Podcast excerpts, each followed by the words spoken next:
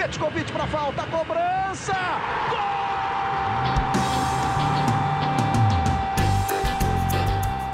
Está entrando no ar o podcast Sabe de quem? Do rubro negro, da nação, é o GE Flamengo.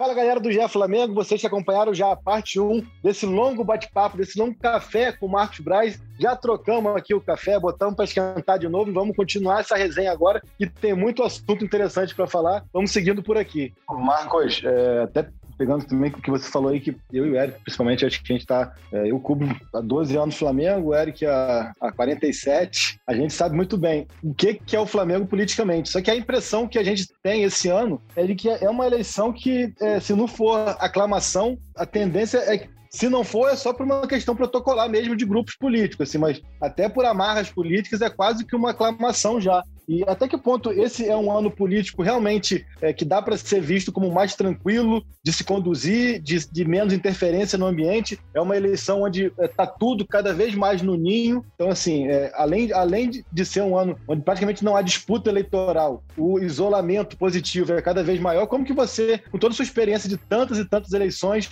ver esse ano eleitoral. É mesmo um ano que, que dá para ter como é, mais pacífico, por mais que a gente saiba que, de repente, dentro de grupos que apoiam o Rodolfo, há algumas divergências, mas não que interfira na eleição? Oi, o Flamengo completar 126 anos. Somente dois presidentes não se reelegeram. Geralmente, a reeleição de um presidente dar ao direito dele, ao presidente que fez um bom mandato, a chance e a chancela do segundo. Isso não sou eu que estou falando, isso é a história que falou, é a história que fala. E essa chancela e essa situação é a que está posta hoje. Acho que o presidente Rodolfo Landim fez uma grande gestão, faz uma grande gestão, se analisar ainda as dificuldades encontradas de todos os anos.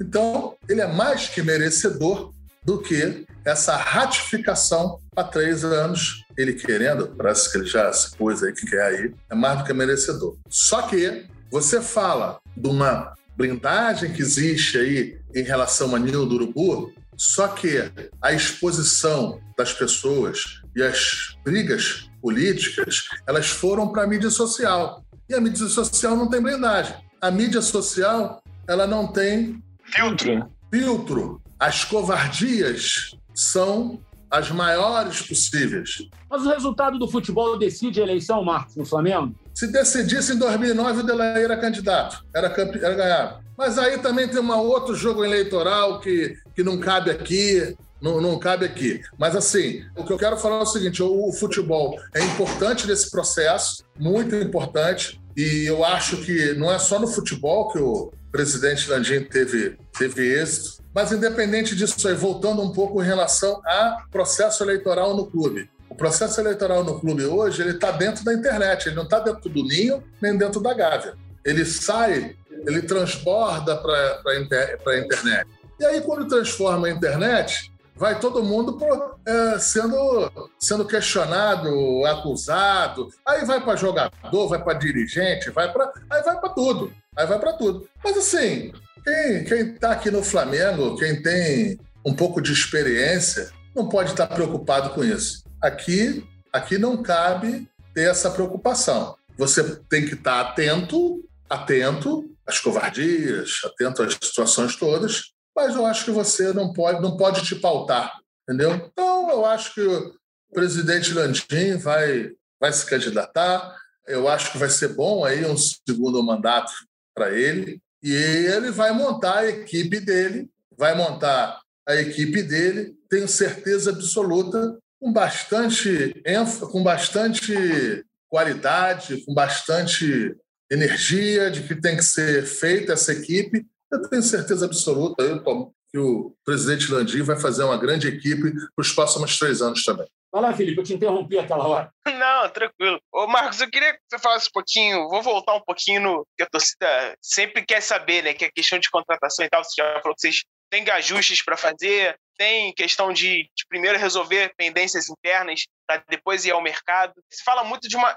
Talvez seja a posição mais falada, que seja um, um reserva para Everton para Rascaeta, trazer um meia armador. Queria que você falasse um pouquinho dessa, da sua análise sobre isso, se realmente é uma posição prioritária para vocês, para quando vocês forem ao mercado, vocês trazerem. É, como que você avalia isso e se, é, se realmente está é, tá nos planos de Flamengo? Olha, olha só, primeiro, se fosse tão prioritário, eu não ia confirmar para você, porque ia me dificultar, dificultar a ida para o mercado. Esse é o número um. O número dois é o seguinte: eu volto a falar, pouco provável, pouco provável, da gente analisar alguma contratação antes dos reajustes aqui internos, dentro dos ajustes aqui internos, entendeu? Isso, pelo menos, os meus encaminhamentos serão sempre com muita ênfase nisso, muita ênfase, porque de vestiário eu entendo um pouquinho, do dia a dia eu entendo um pouquinho, e eu sei aonde é que eu sei muito bem onde é que se perde o controle e se perde o respeito. Existe uma demanda para que a gente faça alguns ajustes internos. Então, não é porque vice-presidente falou que não compra enquanto enquanto não vender. Não será feito isso, porque primeiro tem que ajustar internamente. Não adianta ficar roncando para fora que enquanto não vender, não entra. Não. Enquanto também não ajustar internamente, não entra. Mas isso aí cada um põe na imprensa e coloca da maneira que tem que botar. Mas eu falo isso pela importância que eu entendo que tem que ter, pela minha sensibilidade que a gente tem, que a gente tem aqui no dia a dia, e com outro jogador, até com um jogador especificamente, que eu não vou falar quem é, até que está muito nessa razão de fazer esses ajustes aqui. Então, assim, é, é, é, é, um negócio normal, é natural. A única coisa que eu quero passar para vocês é que isso aí é um negócio natural. Só que, às vezes, não se faz o natural. Às vezes, não se faz o natural. Às vezes, se acham ou não tem a sensibilidade da importância disso. Aí vai, quer contratar, vende um jogador, contrata outro sem resolver o problema interno. Quando eu falo problema interno, não é que tem briga aqui dentro, não. São ajustes do dia a dia, gente. É tratado com naturalidade. Tudo. É, eu, eu entendo que é mais do que normal do que um empresário, se souber colocar, se souber fazer as coisas, vir arguir aí em relação a querer o melhor pelo seu cliente. Eu acho isso normal. E ele tem que achar que é normal quando isso não for possível. Então, Marcos, você, só para aproveitar o que você falou, ah, eu não vou falar o jogador, mas numa resposta anterior você deixou claro que talvez hoje a prioridade de vocês seja ajustar a questão do Gerson. Hoje, a prioridade do departamento de futebol nessa questão de ajustar coisas é, com o contrato é o Gerson. Hoje, talvez seja o jogador que vai é, merecer a maior atenção de vocês nesse momento? Não. Todos os jogadores merecem atenção, todos os, todos os jogadores tra é, são tratados da mesma forma aqui. A gente, a gente, aqui não tem perder tempo mais com um, com o outro, a gente ajusta aqui de uma maneira linear.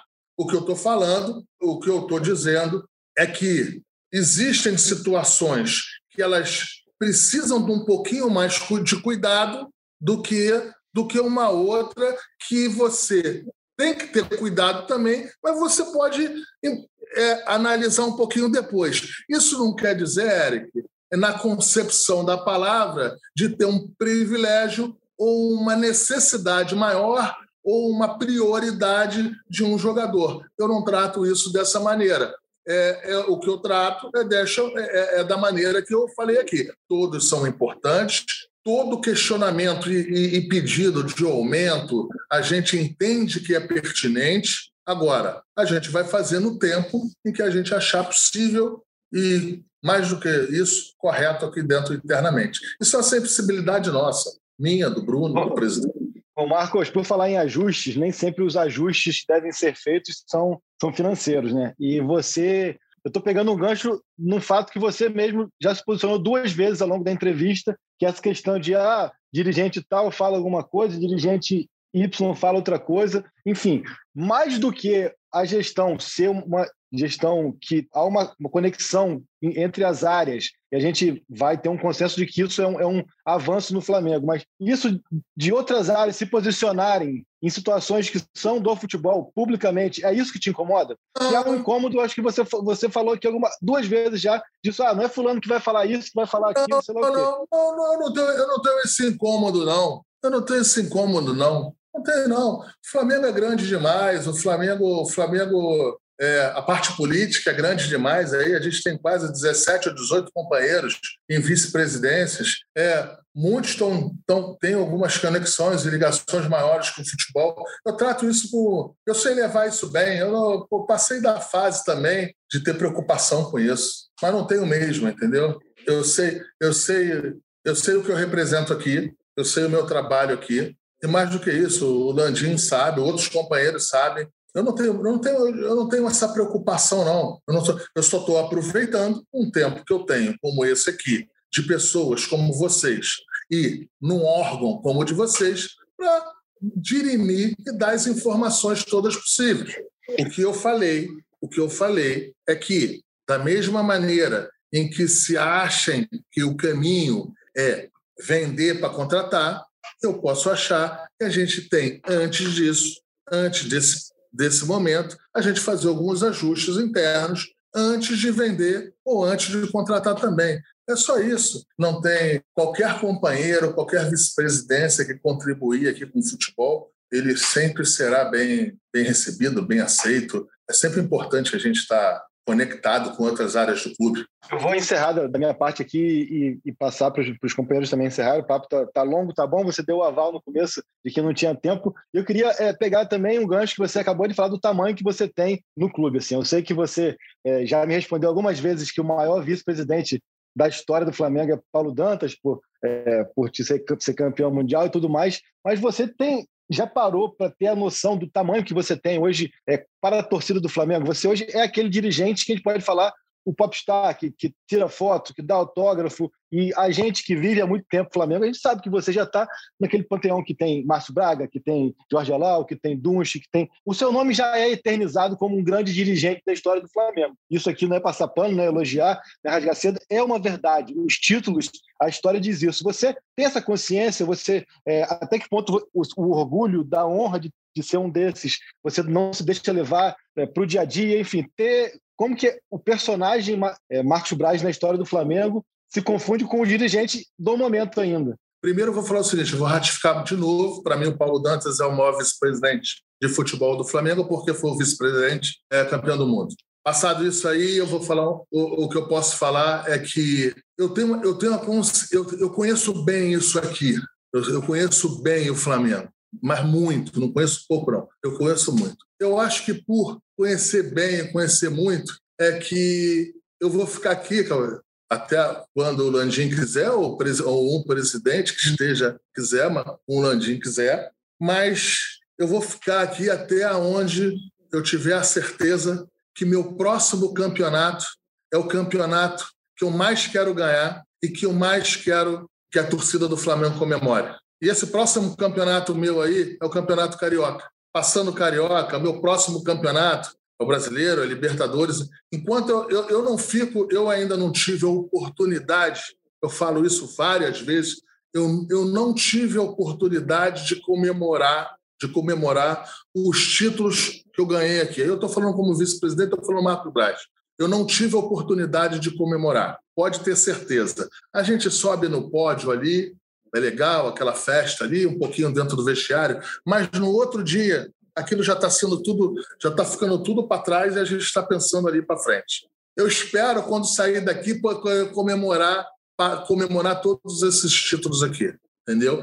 E eu tenho, assim, eu não tenho essa dimensão, eu tenho um carinho na rua é, grande, muitas fotos, muitas. Tem as questões da rede social aí que as pessoas também é, criticam ou dão a sua opinião, eu respeito tudo isso. Agora, o meu dia a dia é muito mais de um viés de alta aí, de, um, de, uma, de, uma, de uma pessoa que está sendo, que, que passa na rua e que, e que entendem que está sendo feito um trabalho legal, um trabalho transparente. Muitas pessoas dentro do clube entendem qual é o tamanho do trabalho, porque conhece o clube também, conhece as adversidades aqui, conhece, sabe como é que o jogo aqui é pesado, Assim, eu vou, vou tocando aqui, vou tocando aqui da maneira que eu entender que, que tem que ir tocando, enquanto acharem que a gente está contribuindo.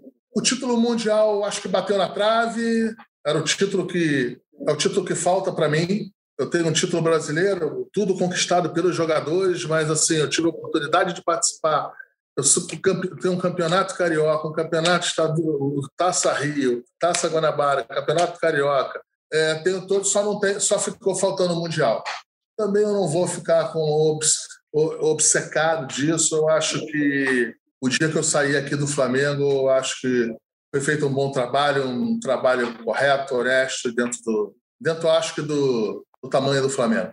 Marcos, é, a minha última pergunta, eu acho que é uma questão importante, eu preciso perguntar isso, eu acho que, inclusive, é, é importante até para você também se expressar. Você é, não foi o primeiro dirigente, certamente não vai ser o último dirigente de futebol que concorre a um cargo público e se elege a um poder é, legislativo. Né? Você foi eleito vereador, é, muito, muito, muito, se não 100%, pela visibilidade que o futebol e o Flamengo tiveram, como com todos os outros dirigentes ao longo dos anos que estavam no futebol e migraram para a vida pública, também se, se usaram né, né, dessa visibilidade para poder se eleger. É natural, normal, é do jogo. Agora, eu queria, eu queria que você falasse como conciliar.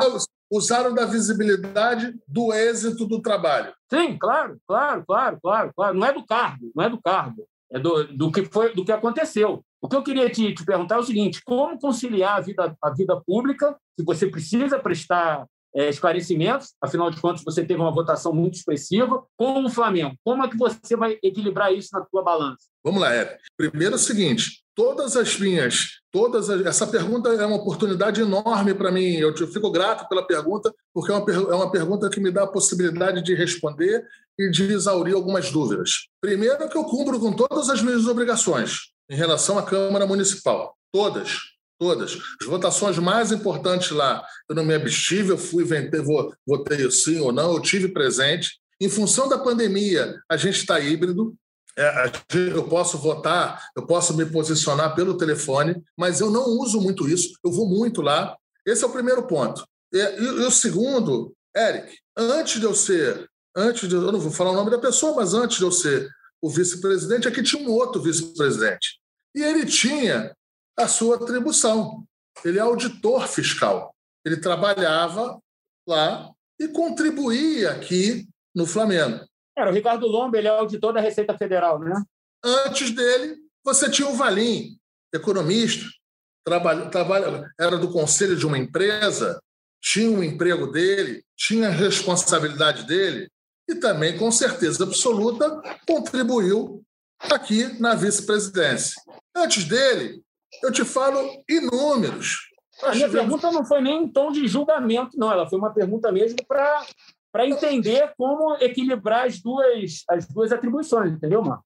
O que, o que, o, o, exatamente, é, e o que eu estou te falando é isso. Cara, a minha posição na Câmara de Vereadores do Rio, eu tenho que ser julgado lá. E a minha posição de vice-presidente de futebol, eu tenho que ser julgado aqui. Eu não tenho, na minha humilde opinião, na minha análise, eu não tenho que ser julgado como vice-presidente de futebol. O que, que eu faço lá?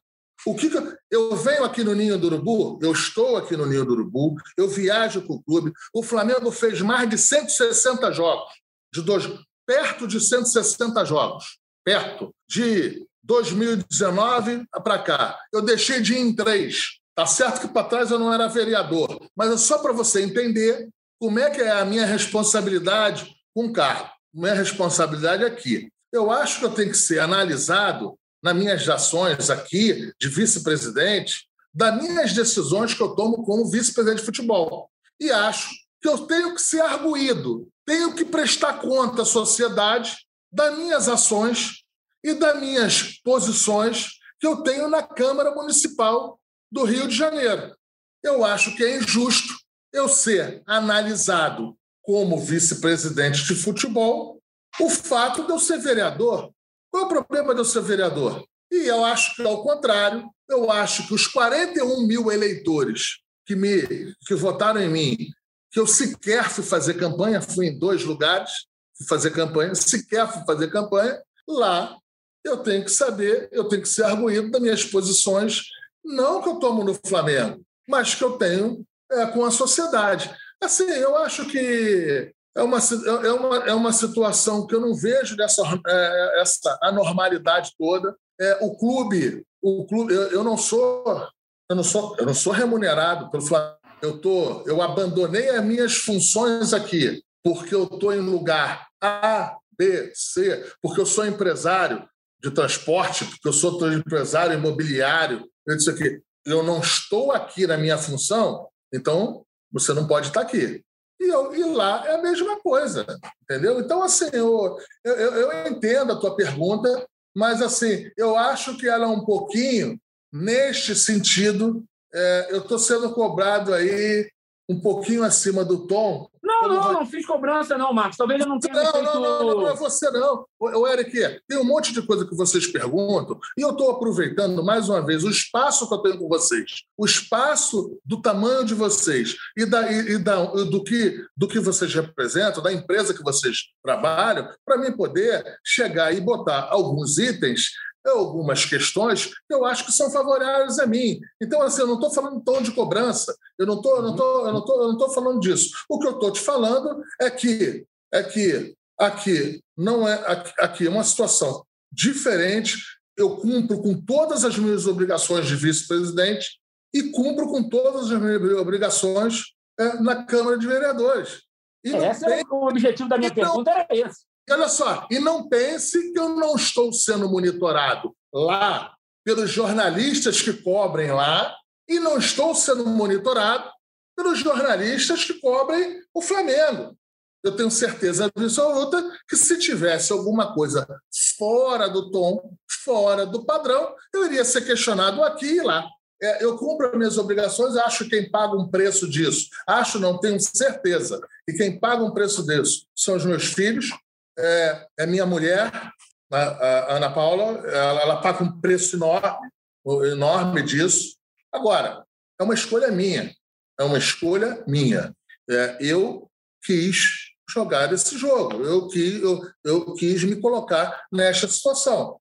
Então, assim, é, eu vejo, e também vejo com muita naturalidade é, as cobranças, entendeu? Eu vejo com muita naturalidade as cobranças em relação a tudo isso. Agora, milhões, é, outros candidatos aqui, desde os anos 80, Eric, candidatos, isso aqui é, um, é bom para o pessoal mais novo. Desde os anos 80, tivemos uma série de candidatos que foram, que estavam representando o Flamengo, estavam no Flamengo e que, e que, e que, e que foram candidatos. É, assim, desde os anos 80. Eu não vou falar o nome deles por uma questão de, de cordialidade, mas assim, tem mais muitos. Muitos, não só no Flamengo, não só no Flamengo. Enfim, ao longo, no Brasil inteiro você tem é, pessoas que são ligadas a clubes de futebol que estão no cargo, nos cargos. É, eu vou falar um negócio. Eu, vou, eu, não sei se isso vai para o ar depois, eu também não quero saber. Eu sou um bom vereador para o município do Rio, tenha certeza disso. As minhas, as, minhas, as minhas votações são sempre votações que eu, pelo meu tamanho, pelo menos hoje, é, me dão uma certa independência. Eu, eu faço minhas votações dentro do que eu acho que é plausível e correto para o município. Então, assim, eu tenho que ser cobrado nisso. Eu tenho que ser cobrado se, se, porra, se eu nunca fui lá, se eu, se eu larguei aquilo de lá, aí tudo bem. Se eu larguei aqui, aqui não tem. Aqui, eu posso garantir para você: não tem nenhum vice-presidente que vá, que tenha os, comprom com os comprometimentos com os jogos do Flamengo, com os treinos do Flamengo, até porque eu não acho isso aqui um peso para mim. Eu trato isso aqui com muita naturalidade, entendeu? Então, assim, eu vou muito aos jogos, venho muito aos treinos. Hoje, por exemplo, eu não tenho câmera, o treino foi marcado para as duas horas da tarde. Eu cheguei aqui, às três horas da tarde, eu acho, três horas da tarde. Eu cheguei aqui, estou desde duas e meia, três horas.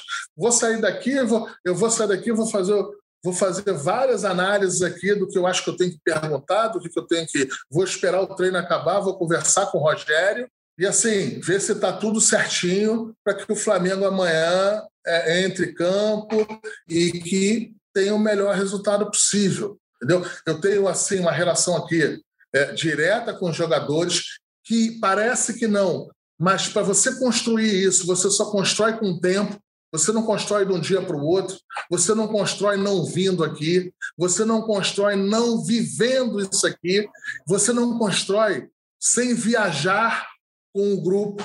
Essa, essa construção não é só com jogadores. Os dois assessores de imprensa aqui da casa, o Marcelo e o Vinícius, sequer eu conhecia.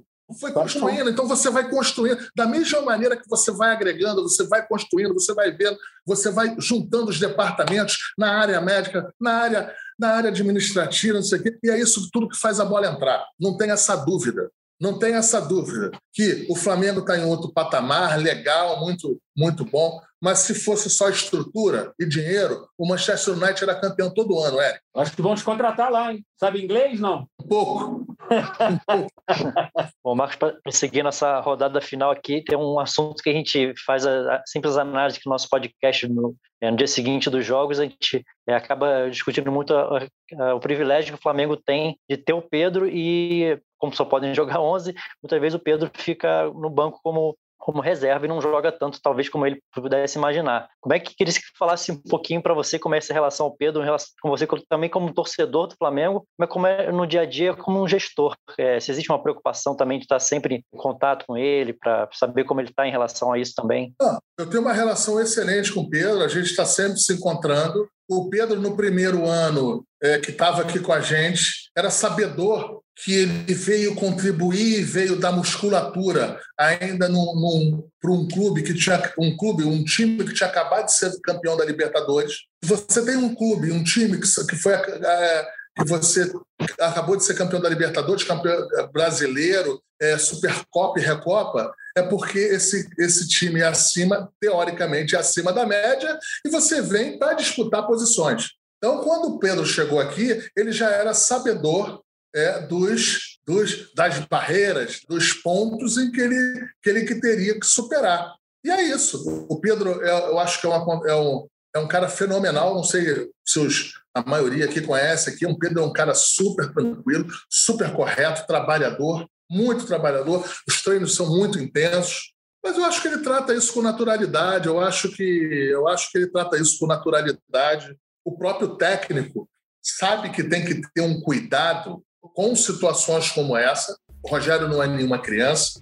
O Rogério já participou de milhões de grupos que, em uma determinada posição, tinham duas pessoas de, de um quilate bem desconfortável para decidir qual, qual, com qual jogador vai. Então, eu acho que é isso. Eu acho que é, ele, ele já era sabedor da situação e do tamanho do elenco do Flamengo aqui. Eu acho que isso facilita. A gente aqui sempre foi honesto com os jogadores, entendeu? Sempre foi correto com os jogadores. Podem ter essa certeza. Aqui a gente trata. É, não é com transparência, não, não é com é esses negócios. Aqui a gente trata com muita naturalidade algumas situações algumas situações como essa aí. Tu não tem situações que você fica preocupado. Eu não tenho essa preocupação, não. A minha preocupação é de ter um elenco forte em que todos eles possam subir ao pódio, todos eles possam dar a contribuição durante a competição possível, no tempo possível. Então, assim, eu acho que isso em qualquer lugar do mundo é assim. E tem que começar a achar, tem que começar a entender que o Flamengo o Flamengo daqui para frente, pelo menos eu espero, né? Que assim, em todas as posições, tudo que eu, que eu quero é dar muito trabalho para o técnico, dar muita dor de cabeça para o técnico e mais ainda, dar dor de cabeça para os jogadores para eles saberem que eles vão ter que dar de si tudo possível nos treinamentos e nos jogos para manterem o lugar dele. Eu vejo isso com muita naturalidade e tenho facilidade para tocar para esses negócios, cara. Eu tenho muita facilidade. Tenho dificuldade como qualquer outro ser humano em outras questões. Essa eu tenho muita facilidade, mas muita. Eu não vejo esse problema. Tô contigo, Caio, para encerrar. Falar não, só agradecer ao Marcos aí. Obrigado aí pela conversa, já falou bastante, falou de várias coisas. Quero ver quando ele vai aparecer em Nilópolis de novo. Vou lá. Eu tenho que ir lá na Mirandela. Valeu. Então, Marcos, obrigado aí pela, pelo seu tempo. Bateu, batemos nosso recorde aí, quase duas horas de podcast. Um prazer aí. Como você bem falou no início, é muito assunto para falar, muita coisa para esclarecer. Eu só queria deixar um último rapidinho. Gabriel falou que você prometeu uma estátua para ele. Vai sair? Não nada para ele. Pô, Gabriel, Gabriel tem que fazer amargor e ficar quieto. Mas é isso, obrigado, pela, obrigado pela, pelo espaço aí, enfim, suas palavras finais. Mais uma vez, obrigado aí pela oportunidade de falar com todos vocês, de ter esse espaço é, num lugar importante em que formam opiniões, isso aí também é, isso é importante para a gente, não é, só, não é só o trabalho, eu acho que o trabalho tem que ser, ele tem que ser dado pela mensagem certa, porque às vezes a gente é arguído ou as pessoas acham que tem uma certa teimosia em algumas posições. Não tem teimosia nenhuma aqui se a gente tiver que mudar conceitos é, que forem bons para a instituição serão, serão mudados. E é isso. Espero que a gente tenha aí um, um complemento da temporada aí tão bom quanto esse começo. São competições importantes, são competições que que dão de fato é, a grandeza do Flamengo se forem conquistadas mais uma vez. Então é isso, obrigado a você que ficou aqui com a gente no podcast, podcast mais do que especial. E agradecer que foi um podcast para vocês, que nos fez atingir essa marca expressiva de milhões e milhões e milhões de ouvintes. Então é um prazer e estaremos em breve após o próximo jogo ou após a próxima conquista do Flamengo. Grande abraço.